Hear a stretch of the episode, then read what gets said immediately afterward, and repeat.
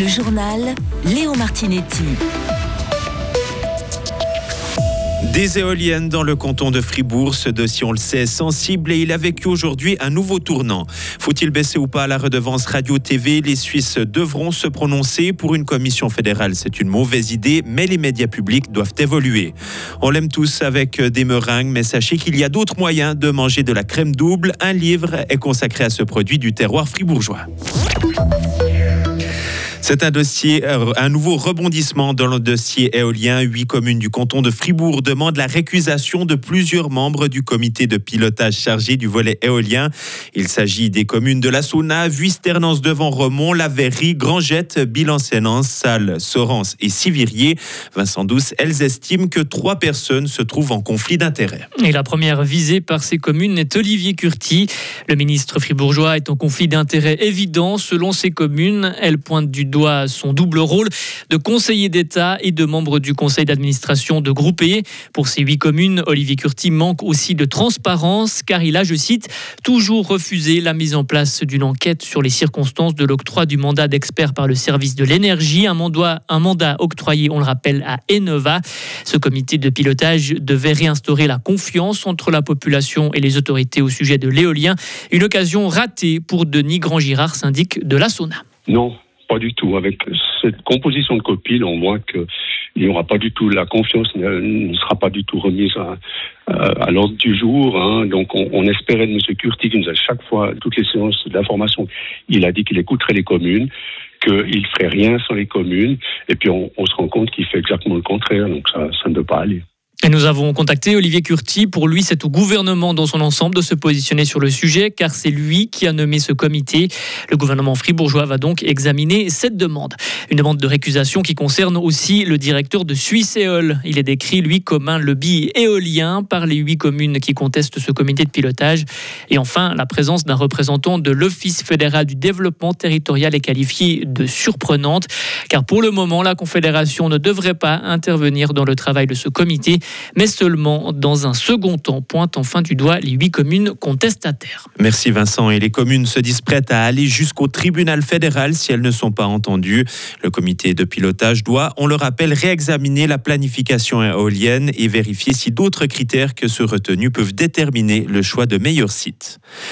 Le Grand Conseil fribourgeois soutient l'hôpital cantonal. Les députés ont largement accepté un décret de 175 millions en faveur de l'HFR, un paquet qui comprend un cautionnement de 105 millions pour les investissements jusqu'en 2025 et un prêt de 70 millions pour l'étude d'un futur site. Oui, le 3 mars a une mobilité durable. C'est le nom d'un comité interparti présenté aujourd'hui qui soutient l'augmentation du capital des TPF. Il est composé de députés issus de tous les groupes du Grand Conseil.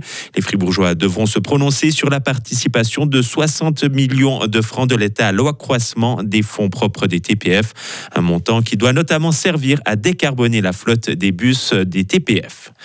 Plus de 19 millions et demi de francs distribués aux sociétés, associations ou encore institutions fribourgeoises, un montant attribué par la commission cantonale de la loterie romande. Elle a publié ces chiffres aujourd'hui. Au total, plus de 400 dossiers ont bénéficié d'une aide sur les 600 déposés. Des initiatives qui, selon le communiqué, visent à enrichir la vie culturelle et sociale du canton de Fribourg. Il ne faut pas affaiblir le service public, mise en garde de la Commission fédérale des médias. Elle a présenté ce matin à Berne une nouvelle approche pour garantir l'accès à l'information. La Commission est, pour, est pour une offre de service public multimédia qui renonce au financement par la publicité. Les précisions d'Anna Jobin, la présidente de la Commission qui est à disposition, qui peut être utilisé par toutes et tous, qui est accessible donc à toutes et tous, peu importe si on en fait usage euh, tous les jours euh, ou de tout format infrastructure. On pense à des routes, on pense à des institutions de formation, les hôpitaux, etc.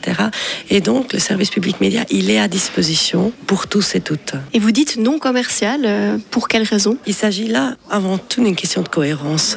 Si on concède que le service public média doit être un service universel, il doit pouvoir disposer en fait de moyens suffisants pour pouvoir accomplir euh, ses tâches. Il ne doit pas être obligé de en plus euh, ajouter la logique du marché, de devoir chercher euh, des clics de l'audience, etc. pour pouvoir vendre la publicité. La Commission fédérale des médias est composée d'experts indépendants. Son rôle est de conseiller les autorités sur la politique médiatique.